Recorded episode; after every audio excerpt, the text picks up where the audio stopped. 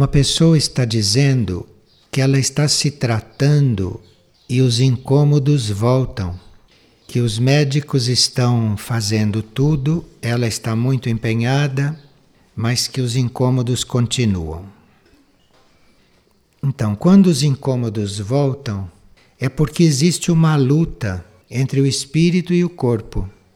O espírito e o corpo não estão harmonizados os medicamentos deveriam combinar com a energia do espírito. Então, o espírito e o corpo já estão em conflito se o mal volta. Agora, o medicamento não deve cuidar só do corpo, entendeu? O medicamento tem que combinar é com a energia do espírito. Então precisa que haja uma conversa mais profunda com este terapeuta para que ele compreenda que tipo de conflito existe entre o espírito e o corpo e que ele dê um medicamento que seja mais a energia do espírito e não a do corpo. E esses medicamentos, em geral, que não respeitam a energia do interno do indivíduo, são paliativos. Os males ou não terminam ou começam a voltar. Agora, quando se está fazendo um tratamento assim, mais sutil, é preciso que a gente tenha uma ocupação tranquila, que a gente não tenha uma ocupação agitada, porque senão este conflito entre o espírito e o corpo fica bem difícil de resolver. Então, qualquer que seja o trabalho da pessoa, qualquer que seja a ocupação da pessoa, deveria ser harmoniosa e tranquila. Então precisa ver com os terapeutas ou com o médico, não é? Como é que se faz para ir ao encontro dessas tendências mais internas? E aí os medicamentos farão efeito. E uma pessoa já veio à figueira algumas vezes e sempre lhe dão um quarto número 11. Mesmo que ela mude de área, o número do quarto é sempre o 11. E desta vez aconteceu a mesma coisa. E ela quer saber se isso lhe está indicando alguma coisa. Pode ser sim que este 11 esteja dizendo a você que você decida entrar no serviço, que você decida se dedicar ao serviço. Porque o número do serviço é o 12. E você está recebendo sempre o 11, quer dizer que tem que dar alguns passos para chegar na situação que o seu eu interno está querendo. Não consigo conviver com certas contradições, diz uma pessoa, e com certos paradoxos da vida. Eu vejo as contradições em tudo aonde eu chego. É preciso que a gente já tenha feito um certo caminho é preciso que a gente já tenha avançado na busca espiritual para que a gente compreenda as contradições da vida. Quem não avançou muito, quem não cuida muito da busca espiritual, geralmente não compreende as contradições. As contradições não se explicam, não tem como explicar uma contradição. Mas a gente entende. Mesmo sem receber explicação, a gente entende mas para isso precisa estar um pouco mais adiante no caminho. Na realidade, não existe contradição alguma em coisa nenhuma, somos nós que vemos as coisas em contradição. Isso não existe. Isso são partes de um processo. E é preciso avançar com a consciência para a gente compreender as contradições. Enquanto a gente estiver achando que existem contradições, Continue, avance, prossiga, que isto passa. Você fica curado de se incomodar com contradições.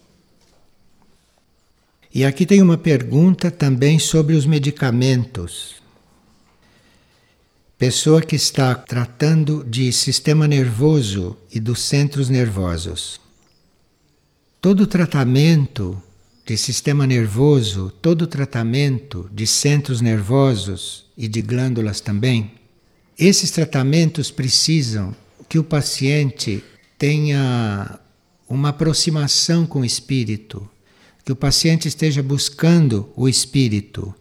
Senão, esses tratamentos não fazem efeito, não. Vocês já ouviram falar que pessoas nervosas não curam? É porque elas não estão procurando o espírito, elas não estão procurando um contato com o espírito. E esses medicamentos, nesses casos, têm que ser medicamentos muito delicados, não podem ser medicamentos violentos. Esses medicamentos violentos que se dá para quem está cuidando do sistema nervoso, isto é uma coisa inadequada, porque o medicamento deve ser mais delicado quando se trata disto, mas obviamente precisa a colaboração da pessoa. A pessoa precisa estar conscientemente procurando o espírito. Como esses tratamentos de sistema nervoso e mentais e tudo isso não buscam as formas mais sutis, mas insistem nas formas mais violentas, então os medicamentos mais eficientes, aqueles que seriam os mais adequados, estão como que ocultos, ainda não foram descobertos, ainda não se mostraram. E esses medicamentos vão ser descobertos que vão substituir toda esta violência, não? Nesses tratamentos. Isto vai ser descoberto e isto vai se mostrar é quando nós começarmos a fazer uma outra agricultura. Porque com o sistema que nós usamos atualmente na agricultura, toda esta parte sutil dos vegetais, ela não se mostra. O que nós conhecemos dos vegetais dos medicamentos vegetais é uma pequena parte daquilo que os vegetais poderiam dar. Mas isto fica oculto, como que embutido nos próprios vegetais, nas raízes, nas flores, por causa da forma como nós fazemos a agricultura. Isto é uma consciência que a gente não pode esperar neste momento que aconteça. Mas é bom que a gente saiba, porque um dia isto vai acontecer. E não só muitos lados das plantas vão ficar evidentes, vão se mostrar, como também as sementes das plantas passarão por uma transformação. Mas isso tudo está aguardando que a gente mude a forma de fazer agricultura que a forma como é feita é totalmente inadequada para que a parte sutil das plantas desconhecidas possa se mostrar, possa emergir. É claro que isto precisa não só de pacientes, não que estejam em condições de tratar do seu sistema nervoso desta forma, mas necessita também de médicos e de terapeutas que vejam esta coisa assim. Com as especializações, isto ficou mais complicado. Precisaria que o médico tivesse uma visão maior, que ele não fosse um especialista, mas que ele fosse realmente um clínico, que ele fosse realmente um psiquiatra, um psicólogo, que não ficasse tão restrito a uma especialização, como acontece normalmente, para essas coisas se mostrarem, para essas coisas aparecerem e surgirem, e para o médico conseguir entrever estas coisas na agricultura, lá na fonte do remédio. Então, nós estamos com ideias bastante claras a respeito de certas coisas. É preciso pô-las em prática. É preciso que nos tratamentos se entre por um determinado caminho e que não se fique nas formas tradicionais de fazer tratamentos, de receitar e de tomar medicamentos, etc. Tudo isso é um caminho.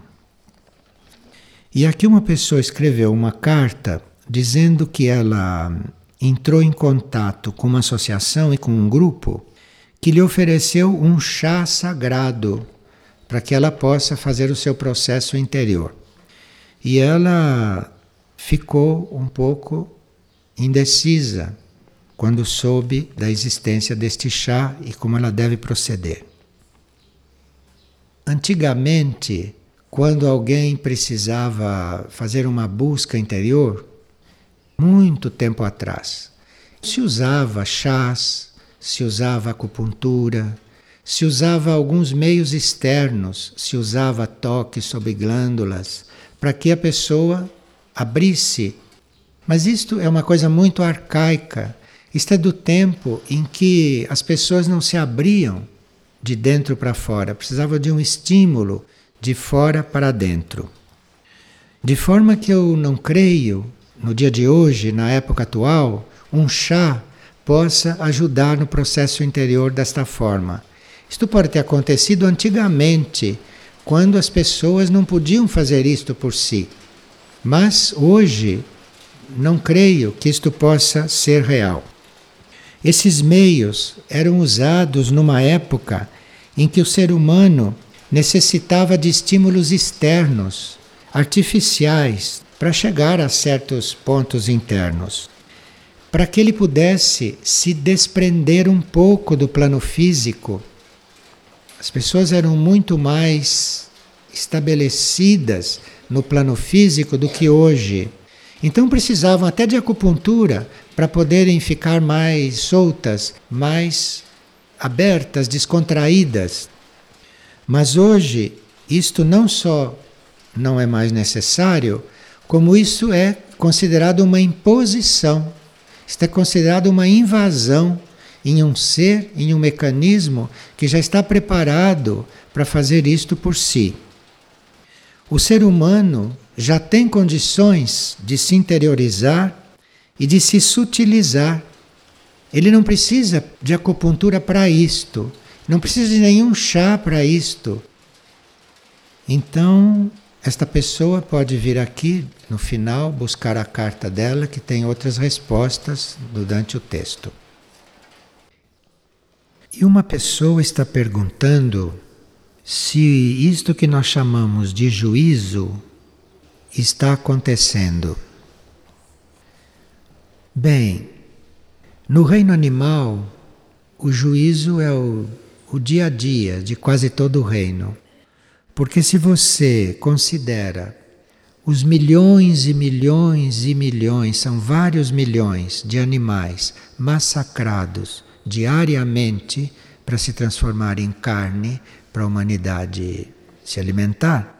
E esses animais todos que vivem em condições precárias de abandono ou à espera da morte, é muito fácil ver este juízo nesses reinos. Este reino, num certo sentido, está em pleno juízo, porque não são milhares, são milhões e milhões e milhões por dia isto tudo faz parte de um juízo dentro do reino.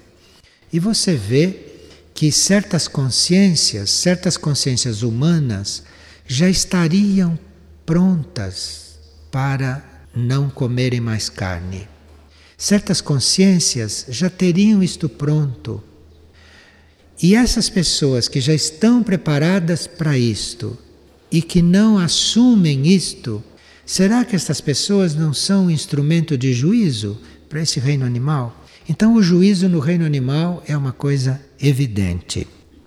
Porque há uma mínima parte entre os animais que é tratado com humanidade. É a mínima parte. Mesmo a maioria dos animais domésticos são tratados como objetos, como objetos interessantes. São tratados como seres para fazer companhia, dentro das casas, enfim, uma coisa muito precária o nosso contato com o reino animal. E esse juízo no reino animal é evidente. Basta vocês pensarem nas toneladas de carne que estão sobre as nossas mesas todos os dias, como parte deste juízo. Agora, no reino humano, o juízo tem vindo parcialmente. Os campos de concentração durante as guerras mundiais são considerados já juízo. Aquilo já era considerado juízo, porque foram muitos milhões, são juízo. As guerras são parte de juízo. E haverá guerras enquanto se matar animais, de forma que não há perspectiva disto terminar. Enquanto se matar animais para comer, vai haver guerras.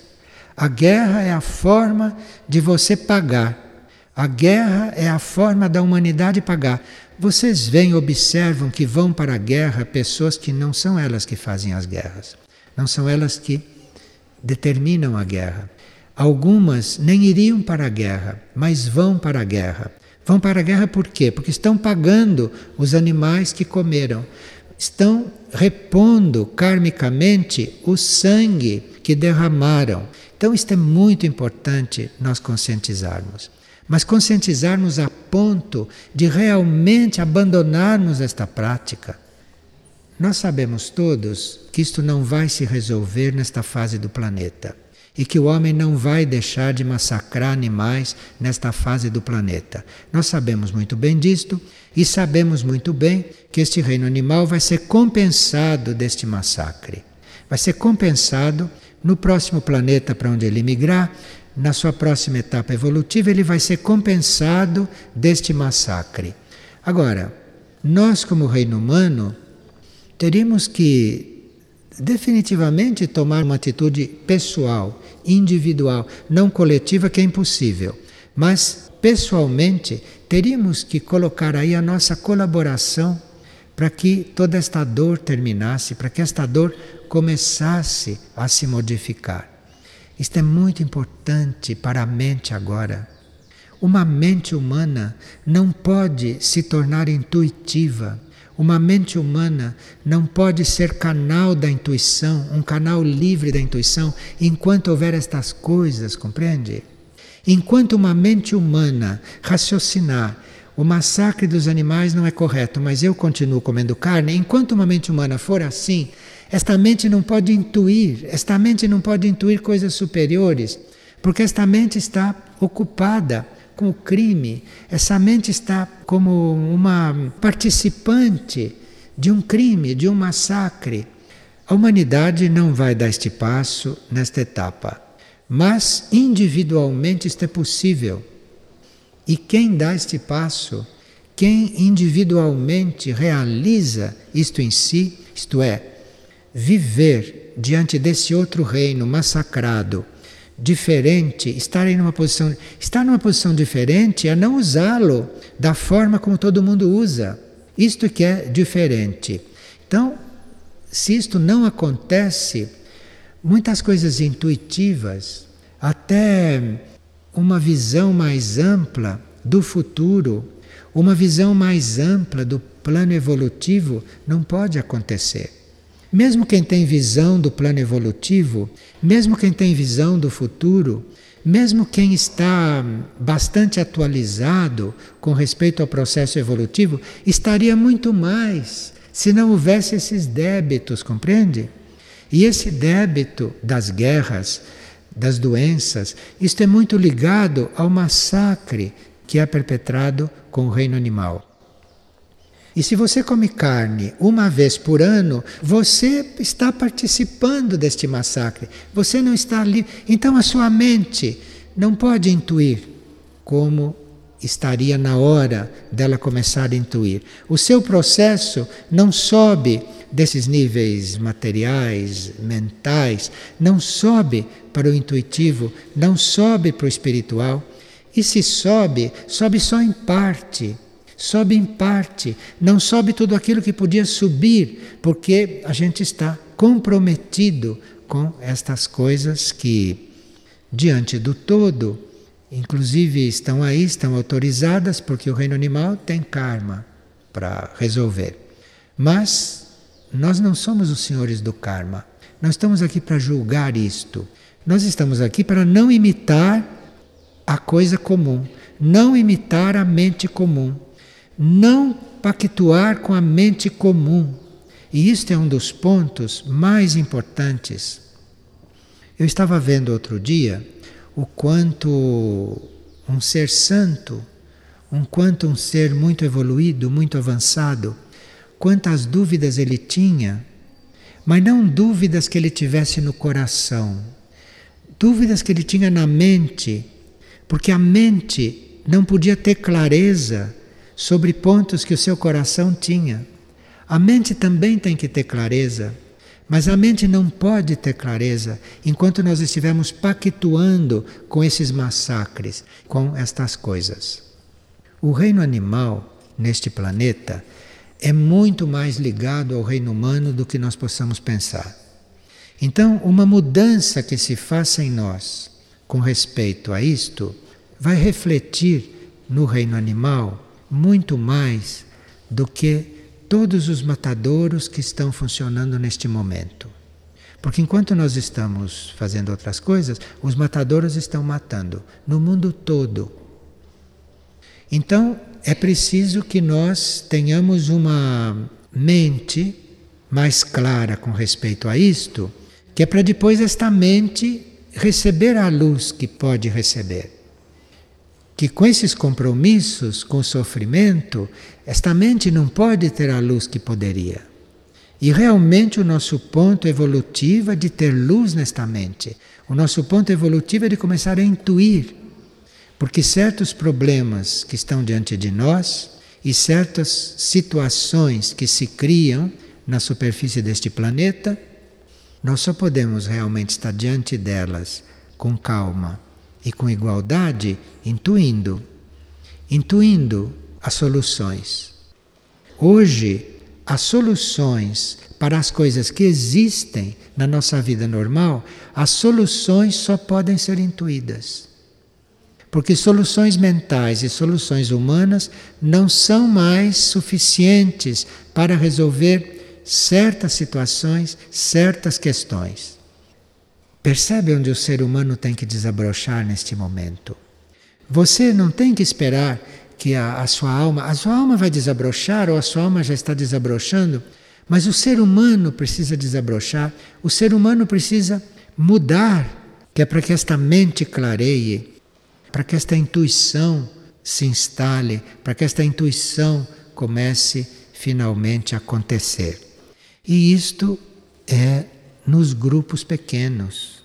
Porque na humanidade toda isso está bem estruturado, mas os passos, os passos individuais, os passos pessoais, está com cada um.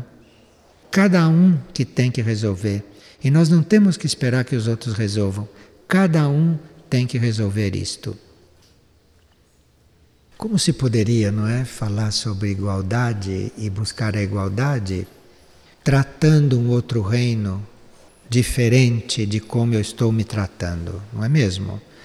Com que direito eu vou matar um ser para comer? Com que direito? Então, a igualdade está aí para ser trabalhada. Veja, a igualdade vai, vai nos levando a certas inquietudes. E quando você está inquieto, realmente peça luz, peça luz dentro, para ver qual é o seu ponto de atitude diante daquilo.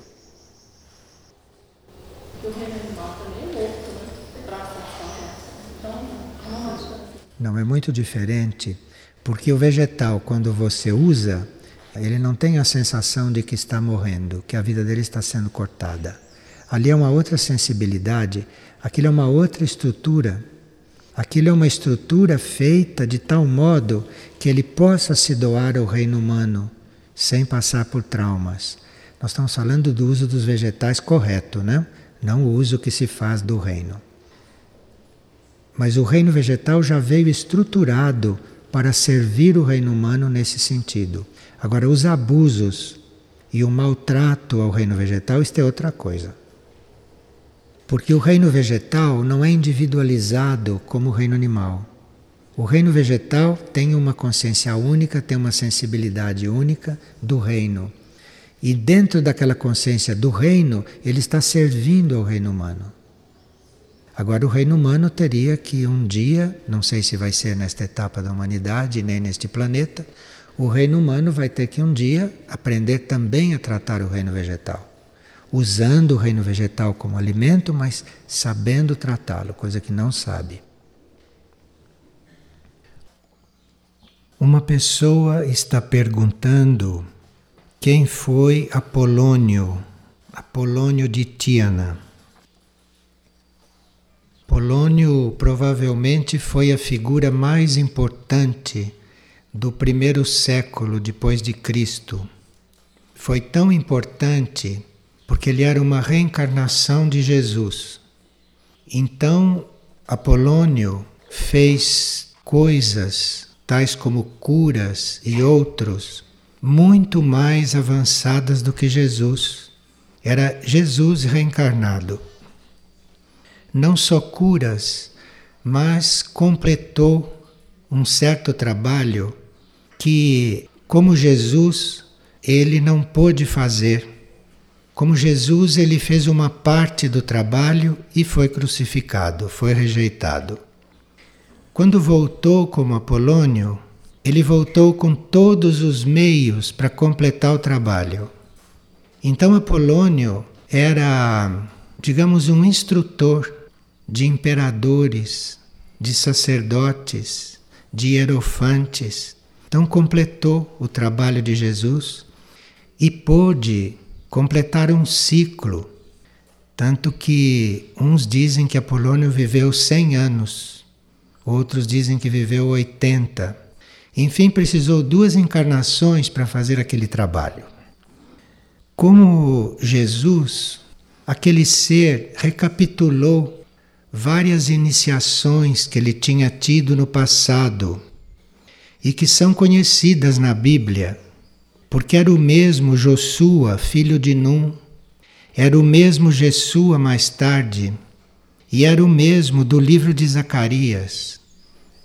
Como Josua conseguiu a terceira iniciação, como Jesus, ele recapitulou todas e conseguiu a quarta que é a alma ser absorvida no Pai, que é a alma ser absorvida na mônada.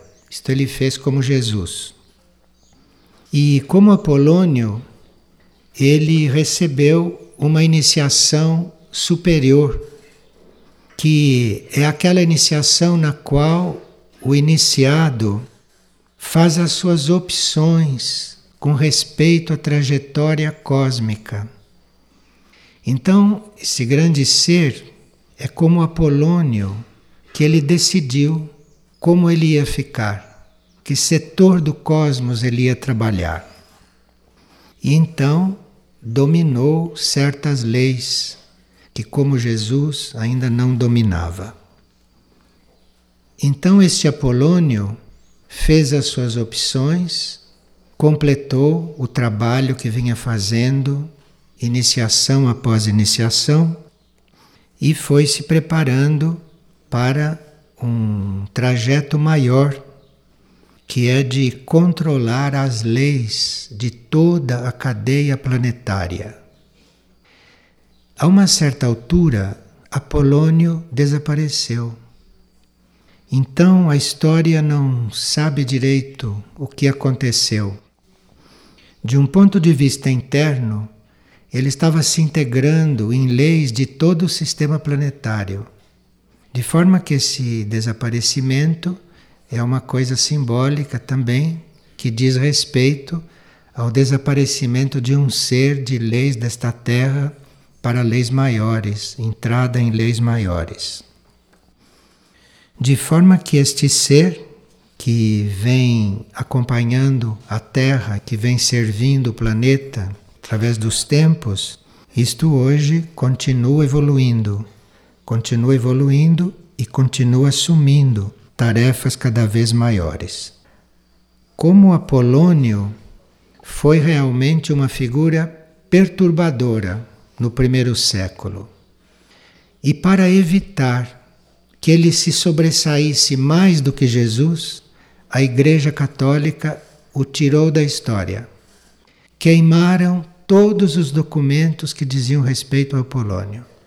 Queimaram tudo, fizeram tudo desaparecer, inclusive os escritos de Apolônio. As técnicas que ele deixava, além daquelas que, como Jesus, ele nos passou. Então, isto tudo praticamente desapareceu.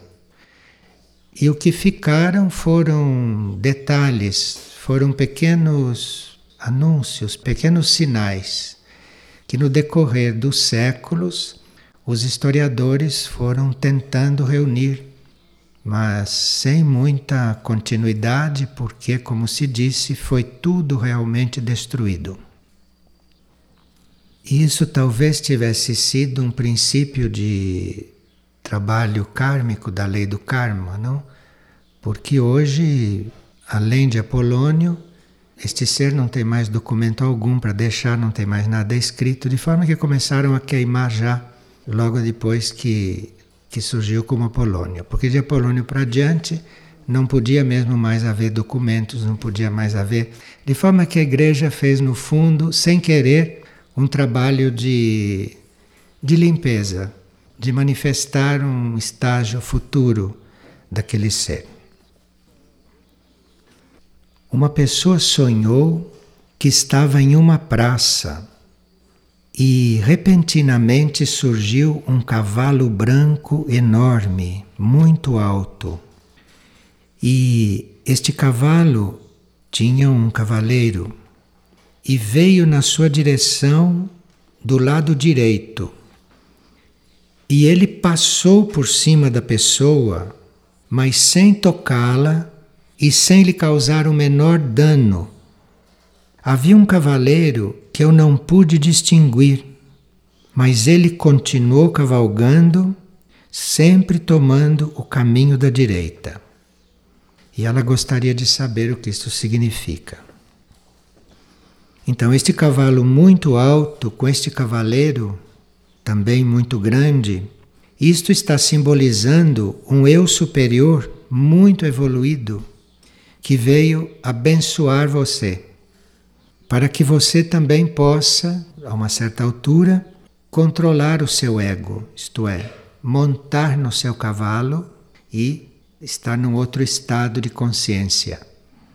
Estar cavalgando o seu próprio ego. Isto foi uma ajuda que você recebeu. E uma pessoa sonhou que estava acompanhada de uma presença não física e que esta presença a levava para várias áreas de figueira. Primeiro para a área de silêncio e depois mais adiante. Depois foram caminhar dentro de uma floresta e ela sempre sendo acompanhada. Depois ela ficou muito surpresa porque encontrou, a uma certa altura, um prédio de três andares onde havia necessidade de pessoas para abri-lo e para habitá-lo. E era um prédio de três andares destinado a resgatar pessoas e principalmente crianças. Então, isto representa trabalhos de resgate, resgate de lugares, resgate de pessoas, resgate de almas, que nos vão sendo mostrados à medida que há servidores disponíveis para isto porque o plano dispõe os locais, dispõe todos os meios para nós realizarmos o plano. Mas o plano só pode ser realizado, evidentemente, aqui na superfície da Terra, quando há servidores disponíveis. No plano há também o resgate de lugares, porque a superfície da Terra vem sendo muito profanada né, vem sendo muito destruída.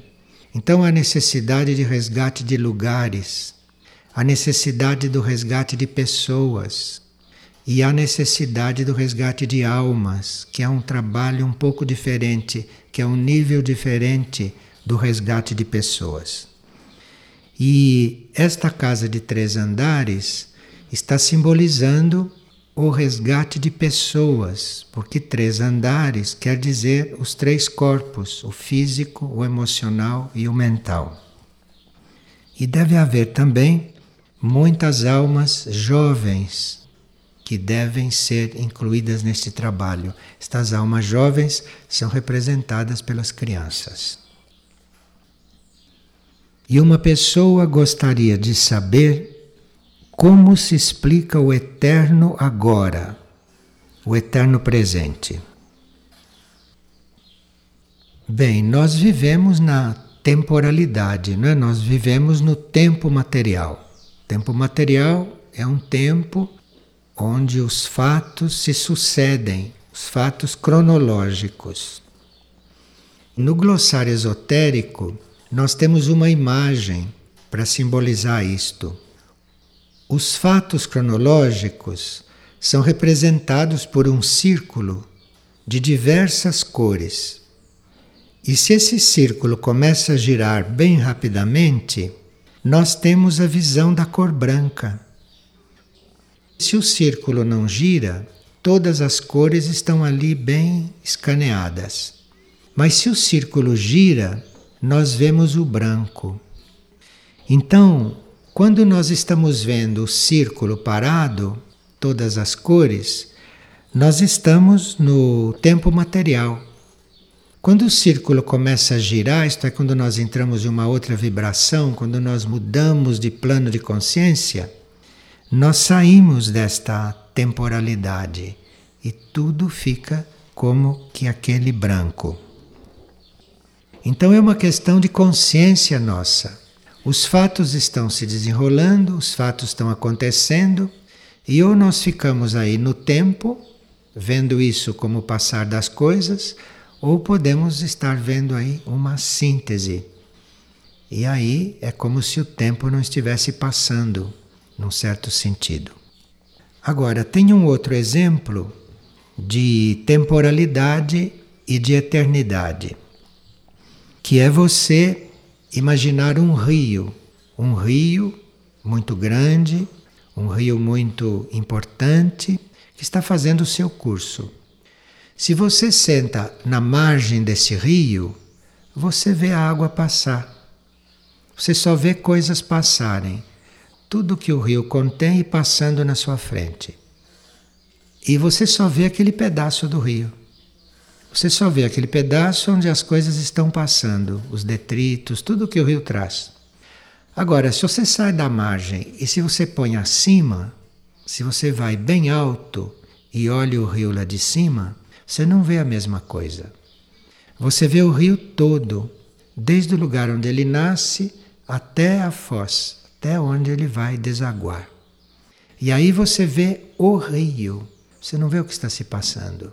Então é um outro ponto, é uma outra posição, é um outro ponto. Então isto nos mostra que nós vamos ver um ser segundo o plano em que estamos olhando segundo o nosso ponto de vista. Se você está à margem daquele ser, você fica olhando as atitudes dele, fica olhando o que ele faz, o que ele não faz, fica olhando como ele é. Então, você está à margem dele. Mas quando você se põe acima, quando você vai lá para o alto, você vê o ser. Você vê o ser como ele é. Desde que ele começou até como ele vai se resolver, você vê ali uma coisa só.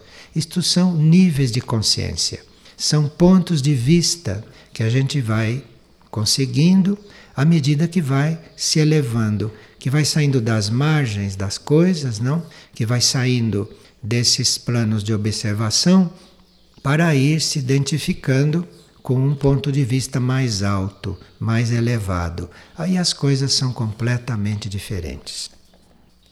E nós chamamos de eterno presente esta visão mais alta, porque ali o tempo não passa, ali o rio não corre, ali as cores não estão separadas, aquele é um eterno presente, é um todo, uma síntese. Isto depende da nossa posição diante das coisas. E uma pessoa gostaria de saber, no primeiro CD do coral, há uma música que nos diz: Penetrai a chama, é chegado o momento, tendes a minha bênção. E a pessoa está perguntando como é que nós podemos compreender isto. Esta chama é a nossa essência interna, é o nosso eu superior, é a nossa parte interna. E agora chegou o momento evolutivo para o ser humano, chegou o momento evolutivo da humanidade, penetrar esta chama, se identificar com este eu interno, se identificar com o eu superior. Aqueles que reconhecem este momento e buscam penetrar esta chama, porque ela para alguns é percebida como um calor, um calor mesmo, um calor no etérico.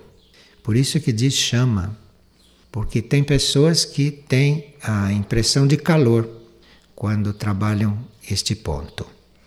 Então, penetrar a chama é chegado o momento, é, esse é o momento evolutivo de você se interiorizar.